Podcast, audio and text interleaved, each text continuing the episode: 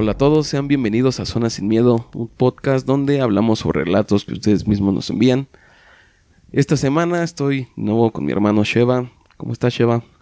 Pero y aquí, aquí andamos, este, pues igual vamos a escuchar lo que nos han mandado. Este, ¿de qué es el tema, valedor? ¿O de, de qué vamos a hablar? Y esta ocasión tenemos dos relatos sobre apariciones. Y antes de empezar, quiero invitarlos a que nos envíen sus historias. Yo sé que hay muchas personas que por miedo a la burla o al que dirán no se guardan muchas historias. Entonces aquí es el espacio precisamente creado para eso, para que nos envíen sus historias. Las podemos leer totalmente de forma anónima y aquí nunca se les va a cuestionar sobre si en realidad pasó o no. Nosotros todo lo que nos manden sabemos que sucedió. Entonces vamos a empezar. ¿Estás listo? Sí, sí, sí, ya vamos a, a darle lectura a lo que la bandita nos mandó. Este relato es de Francisco. Buenos días. Solo para contarles una de mis experiencias al caminar en la peregrinación de Zacatecas a San Juan de los Lagos. Yo soy celador y mi función es cuidar de los peregrinos que no se salgan de los caminos, así como que no se queden dormidos porque en ocasiones hay personas que les vence el sueño. Bueno, en esta ocasión me tocó contar la gente que iba caminando. Recuerdo que esa vez estaba lloviendo y muy poca gente salió para caminar. A lo que me adelanté para empezar a contar, pues en todo el trayecto conté 81 personas, más aparte 15 celadores. A eso de las 3.10 de la mañana me hablan por radio para hacer otro conteo. Volví a hacer mi trabajo, pero en esta ocasión mi expresión fue cambiando al ver que el número de gente fue mayor hasta llegar al número de 103 personas. Me puse a pensar y creí que a lo mejor fue gente que había decidido caminar y alcanzar la peregrinación para unirse. Ya casi al llegar al siguiente campamento, volví a contar a la gente y mi sorpresa fue al acabar, pues era el mismo número anterior, las 81 personas que al principio. Creo que son las ánimas que no han podido completar sus mandas o han sufrido algún percance en el camino, por lo cual no han llegado a su destino. Espero y les haya gustado lo que me sucedió. En otra ocasión les contaré otras de mis historias que me han contado mis abuelitos y me han pasado junto a mi esposa. Saludos. Pues eh, es complicado, ¿no? Cuando la- las personas eh, por alguna manda eh, entregan eh, esa, ese juramento para cumplir con la manda, eh, no, no sé o no, no, no entiendo si más allá de, cumplir la manda como tal, la deuda que tengan con el santo, la virgen o, o con este juramento quede tan pendiente o su espíritu quede tan, tan en deuda de que están agradecidos por el hecho de, de acercarse a la- a la- al cumplimiento que si en el trayecto mueren o si quedaron tan agradecidos, incluso ellos puede que no hayan muerto, sino que su espíritu sigue yendo a cumplir esa manda de que, no sé, tal vez curaron a alguien del cáncer, tal vez eh, alguna persona mejoró o el, el empleo, el negocio de, de al- de alguno de estos feligreses eh, llegó a- al, punto en el que siguen endeudados de por vida en agradecimiento a su fe. Creo que muchos de los fantasmas o apariciones que, que he escuchado en relatos, historias así, es de gente que dejó algo pendiente. En este caso, su pendiente es cumplir su manda. Ves que en las peregrinaciones muchas veces las personas no llegan Sí.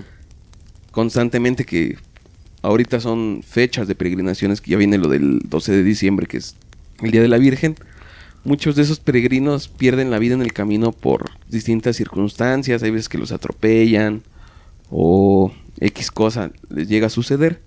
Entonces yo creo que esa energía, o sea, su podríamos llamarlo espíritu, se queda aquí porque saben que no cumplieron lo que tenían que hacer. Y no solo es en peregrinaciones, te digo, he escuchado más relatos en los que la gente que tiene un pendiente o tiene una preocupación muy grande, como que se queda aquí atrapada. Es tanto el deber de cumplir que no pueden descansar, digamos, como que no trascienden a donde debería de ser. O sea, esto es a pura interpretación. Sabemos que nada de esto es puede ser verdad al 100%, pero yo siento que es así. Hay mucha gente, digamos, como que atrapada aquí, como en un bucle que es difícil que salgan. Porque, como lo dice él, o sea, hay gente, es, las personas que nos relata, dice que se unieron solo en un tramo de su peregrinación. Aún así no llegaron. Entonces a lo mejor venía otra peregrinación, peregrinación atrás y se volvieron a unir a la misma, pero no vuelven a llegar. Entonces como que está en un bucle en que se repite siempre la misma historia.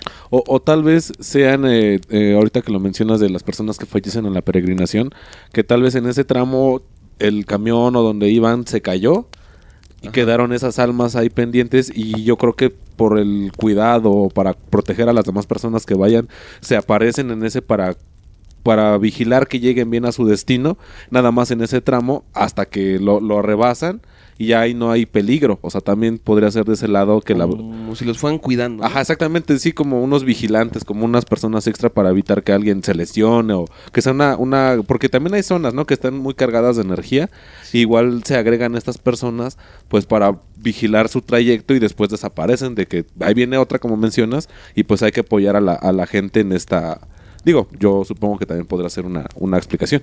Sí, también esto en las carreteras pasa muy seguido. Que donde sucede un accidente, suceden más y más y más y más. O sea, como que ya de repente se, se vuelve una zona muy peligrosa. Sí. Y a lo mejor, no sé, no es tan peligrosa, pero hasta que sucede un accidente, como que empiezan a suceder más. Es como, nada más falta que sea el primero para que se encadenen muchos más. Mm, Bueno, es que, eh, por ejemplo, en el pueblo de mi abuela, ella es de la Sierra de Guerrero. Y la verdad, la, la pendiente es bastante, bastante pronunciada. Y sí, no, no, no es mentira. Son. Una tía creo que contó, son creo como 87 curvas, güey. Y de las 87 creo que en, en 50 hay cruces, güey. O sea, sí, sí mucha gente ha, ha perdido la vida ahí. Y en algunos lados sí, sí está la leyenda urbana o el, el rumor en el pueblo que se aparecen más personas. O, o de repente se te suben al carro, que también eso es, es muy típico, ¿no? Que se te sube una persona al carro y... Y, y también, pues, Sí, que te das calofríos. Ajá, la ves en el retrovisor o la ves al lado.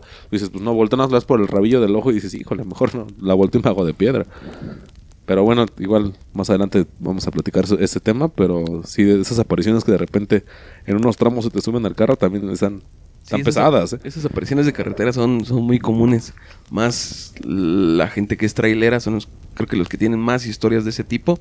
Sí. Entonces, si por ahí nos están escuchando, envíenoslas, aquí las vamos a, a leer y platicar. Sí, un familiar que sea trailero, porque no, también son la pura experiencia en, en ese aspecto. Sí. Y si pueden compartirnos algo de lo que les hayan contado, pues, pues se les agradecería. También el otro día estaba ahí en, creo que Facebook, no, no, no recuerdo dónde. Si en Twitter o Facebook, estaba leyendo que, que los que decían que los traileros tienen muchas historias porque siempre van drogados. Nah, no, o sea, sí, pero no, no, no al grado de alucinar cosas que les pasan, o sea, tantas cosas que les pasan. Sí, porque no, no solo es una, dos vivencias, ya son muchas. Sí, pero bueno, pues vamos, ¿tienes otra DJ para, para Sí, continuar? vámonos con el siguiente relato. Este, deja ver.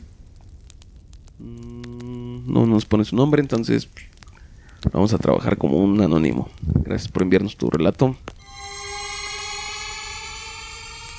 Buenos días. Le platicaré algo de lo que me sucede continuamente en mi lugar de trabajo. En una guardia por la tarde habíamos tenido bastante trabajo durante la mañana, entre detenidos como atención a usuarios. Llegó un momento en que ya no hubo más movimiento y comenzamos a platicar Don Refugio, nombre ficticio, ah, un policía que por la edad ya no está en campo, pero lo pusieron como encargado de galeras y un servidor. Platicamos de todo y de nada a la vez. En eso estábamos cuando dentro de galeras comenzaron a gritar los detenidos que había una niña en una celda y que eso no tenía que ser, que se quejarían con derechos humanos, etc. Don Refugio y yo entramos para explicarles que eso es normal, que no hay nadie en esa galera, ya que al ser la última y relativamente pequeña, se ocupa como bodega de artículos de limpieza.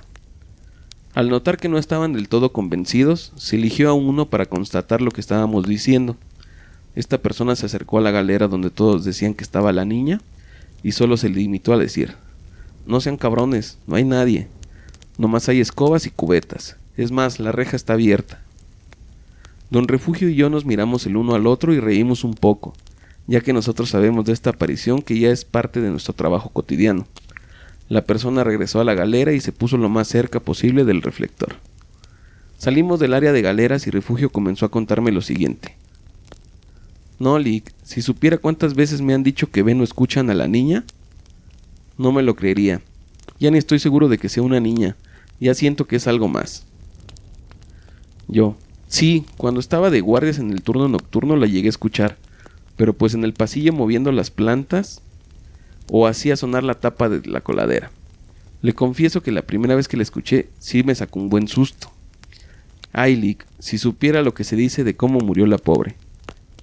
Se cuenta que hace más de 90 años en estas tierras pertenecían a una hacienda pulquera y que el dueño era un señor con muy mal carácter que trataba pésimo a sus empleados. Por eso ellos no duraban mucho. Dicen que la niña una vez entró al despacho de este señor a jugar. Finalmente una niña, Lick, pero que sin querer rompió una botella de vino, según esto bastante fino, y que para que el patrón no se desquitara con ella y su familia, decidió ahorcarse de un árbol que supuestamente estaba en lo que ahora es el patio de honores. Esta parte de terreno era de las tierras más alejadas de la hacienda. Dicen que estuvo ahí por varias horas hasta que la encontraron. Pero, ¿por qué dice que no es una niña, don Refugio? Porque creo yo que el alma de una niña no anda vagando, Lick. Al final de cuentas son angelitos, y lo que anda aquí quizás solo se ve como una niña. ¿A poco no ha notado que se aparecen noches frías o cuando la noche está muy nublada? Y más cuando hay bastantes detenidos de estos conflictivos. Pues no le había prestado atención, creí que solo eran sonidos afuera de la oficina.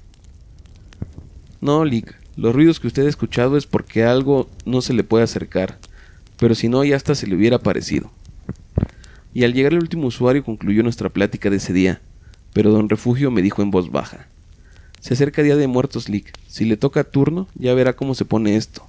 Entre la niña, el patrón y las demás cosas, es mejor no salir de las oficinas o las casetas de vigilancia. Gracias por leerme. Saludos desde Pachuca.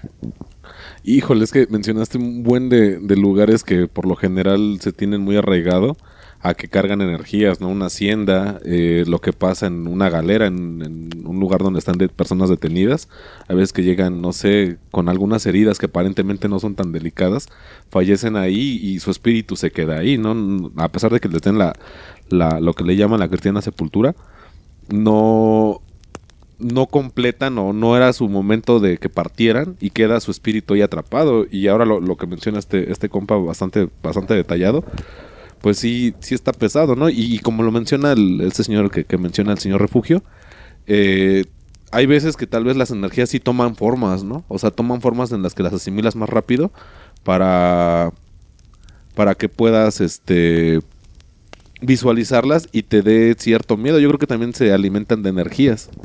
Algo que me confundió un poco fue que el señor, que le da el nombre de Don Refugio, Aquí hace mención, bueno, nos cuenta la historia de la niña, lo que le pasó, pero después dice que no cree que es una niña, que es algo más. Entonces eso sí me creó como que un poco de confusión. Es como ya tiene la historia, ya sabe que ahí murió una niña y murió de forma trágica porque se suicidó. Y entonces sí, lo que lo primero que pensamos es que se aparece esa misma niña, o sea, ya tienes el antecedente de que una niña se suicidó, entonces esperas que sea la niña que se aparece. Entonces sería como mucha casualidad que se presentara algo más en forma de niña. O sea, no lo descarto por completo porque si sucede. Creo que yo tengo como que una teoría que, que estas entidades o estas energías o lo que sea que se aparezca, se aparece de distintas formas dependiendo quién lo ve. Es como dependiendo... La proyección, ¿no? O sea, no, no tanto como de tu miedo, de lo que le tengas miedo, sino que por algo se te aparece de tal forma. Creo que sí es más como a la interpretación propia. No sé si tú muchas veces has escuchado de... Como el demonio clásico, he escuchado muchos relatos donde mucha gente dice que se le aparece el diablo, pero es el diablo que nos pintan pues tal vez hasta cómicamente, que es todo rojo, con ah. sus cuernos y cola. Entonces, he escuchado muchos relatos de esa gente y se me hace, no falso, sino que es a tu interpretación. Porque también mucha gente dice que de las apariciones más constantes o de las que hay más relatos es del charro negro. Ah, sí, también. O un señor todo vestido de negro, ¿no? un todo, señor no todo como de negro. O un, o, bueno, yo, yo había escuchado de animales, animales demasiado grandes. eh, lo escuché de un toro, un caballo y un perro. Todos negros y con los ojos rojos. Los ojos rojos. Sí. ¿no?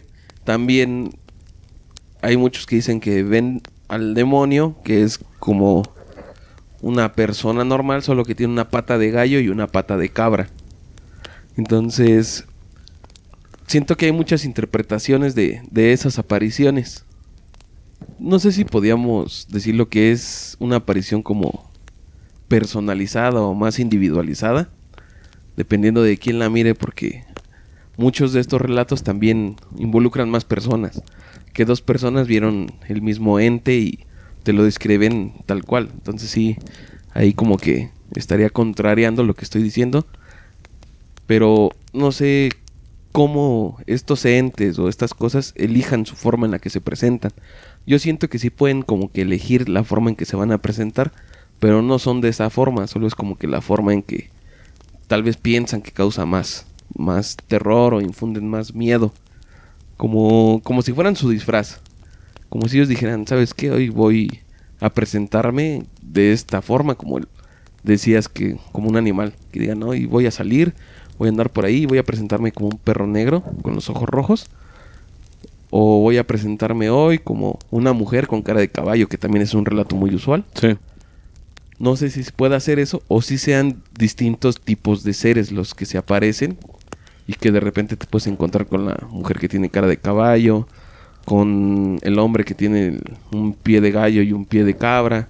Entonces sí, me, me intriga demasiado en, en cómo se pueden presentar o si sí son distintos. Es, pues creo que una de mis dudas más grandes. Es que, bueno, al final de cuentas, independientemente de la proyección, o sea, ¿por qué se te tienen que proyectar? O sea, de la forma, o sea, la forma es una cosa, pero tan solo el hecho de que lo que sea se te aparezca o te muevan algo, o, o de repente esa sensación que mucho tiempo se, se descartó de, de que sientes que alguien te ve, o sea, sí es parte del cerebro, son parte de sus funciones, en las que es un sentido como de alerta que viene desde los neandertales, o sea, incluso desde muchísimo antes, que los primeros homos, no, no recuerdo cuál fue el primero, eh, ya lo tenían precisamente para sobrevivir. O sea, ese sentido de que algo te está amenazando y, y hay veces que tú estás solo en tu casa haciendo tarea, haciendo tus labores y de repente sientes que algo te está viendo y, y hasta se te la piel de que dices, pero pues si estoy solo, o sea, yo sé que estoy solo y hay algo más aquí que me está perturbando. Entonces, sí, sí, ya, ya es compleja esa, esa relación de, de yo estar en un ambiente, en, en un lugar determinado y que y que yo presienta o incluso vea eh, estas, este tipo de energías. Sí, ojalá el que nos envíe este relato nos pueda contar un poco más de, de todo lo que sucede y ya ves que pues a como lo relata ellos ya están como que muy Sí, es que te acostumbras, ¿no, güey? o sea, si como que están punto- acostumbrados a que suceda eso ya no les sorprende ya ves que lo toman hasta como en un tono burlón de ah, otra vez los están espantando O, o incluso, bueno, yo he oído algunos relatos, leído en algunas ocasiones de personas que trabajan los en, en los veladores de cementerios. Que bueno, pues es su jale, ¿no? O sea, no, no puedes cuestionar porque pues ellos trabajan ahí.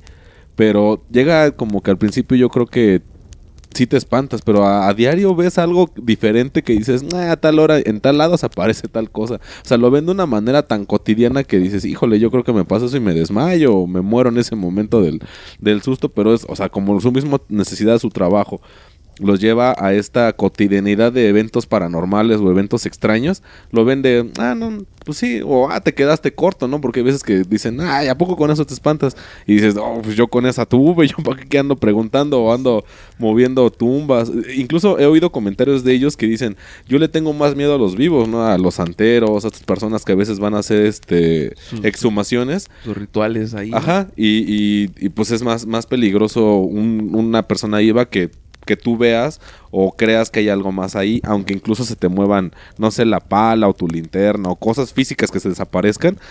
dices, bueno, pues ya hubo algo que sí se movió, pero no es lo que me está agrediendo. Y ellos dicen, no, yo le tengo más miedo a los vivos. O sea, yo incluso si veo que hay personas que yo las estoy viendo, mejor me hago a un lado porque pues no sé si vengan armados, no sé si con qué intenciones vengan, si me quieran atacar, pues yo mejor me hago de lado y nada más paso el reporte de que hubo alguien que estuvo aquí o llamo a las autoridades correspondientes. También no, no van a arriesgar su integridad física pues por cumplir su trabajo, porque de por sí ya es un trabajo muy, Muy mal pagado, ¿no? muy mal pagado y de alto riesgo, güey. O sea, precisamente por ese tipo de personas. Si hay alguien que sea velador o trabaje de noche, no sé, en un hospital, que también en los hospitales se dan muchas apariciones y cosas de este tipo. Y no todas las apariciones son malas. Hay una leyenda, la de la planchada, Ah, mi tío la vio. Que, que ayuda a los enfermos y les da ánimos para que se recuperen. Entonces, no todas las apariciones que se puedan dar son negativas. Creo que la mayoría de personas tenemos esa idea de que si se te aparece algo o ves algo así, es algo malo Sí. pero no todo el tiempo. Yo creo que también hay, como lo comentábamos, fue en este o en el anterior episodio, del, de la peregrinación, En ese. Ujú. a que se aparecían las personas y ves que estábamos diciendo, a lo mejor se aparecen para cuidar de los demás, ya que saben que es una zona de alto riesgo donde están pasando. Entonces, pues ellos se aparecen para proteger y que ellos sí puedan cumplir lo que los otros no cumplieron. Entonces, yo creo que pues, hay que mantenernos con los ojos muy abiertos, también la mente muy abierta para poder ver todas estas cosas o darles una interpretación correcta. Entonces, envíenos sus relatos, ya saben, estamos en todas las redes sociales como Zona Sin Miedo. Estamos también en YouTube, en todas las plataformas donde pueden escuchar podcast, también estamos ahí.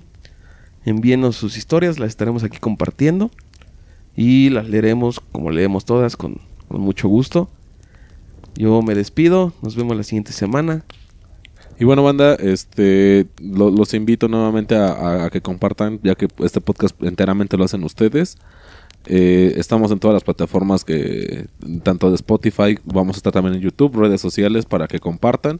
Incluso si ustedes no les consta, si ustedes nada más escucharon la- la- el relato, la leyenda, la, el suceso que le pasó al, familiar, eh, háganoslo saber, así como ustedes lo escucharon, lo, lo- lo platicamos aquí y pues lo, lo vamos a comentar un poco a nuestra perspectiva, qué es lo que, lo que tal vez pudo haber pasado o, pues darle el contexto, ¿no? Y, y ante todo, pues, pues ya saben, banda, compartan y pues aquí nos, nos vemos la siguiente semana. Muchas gracias.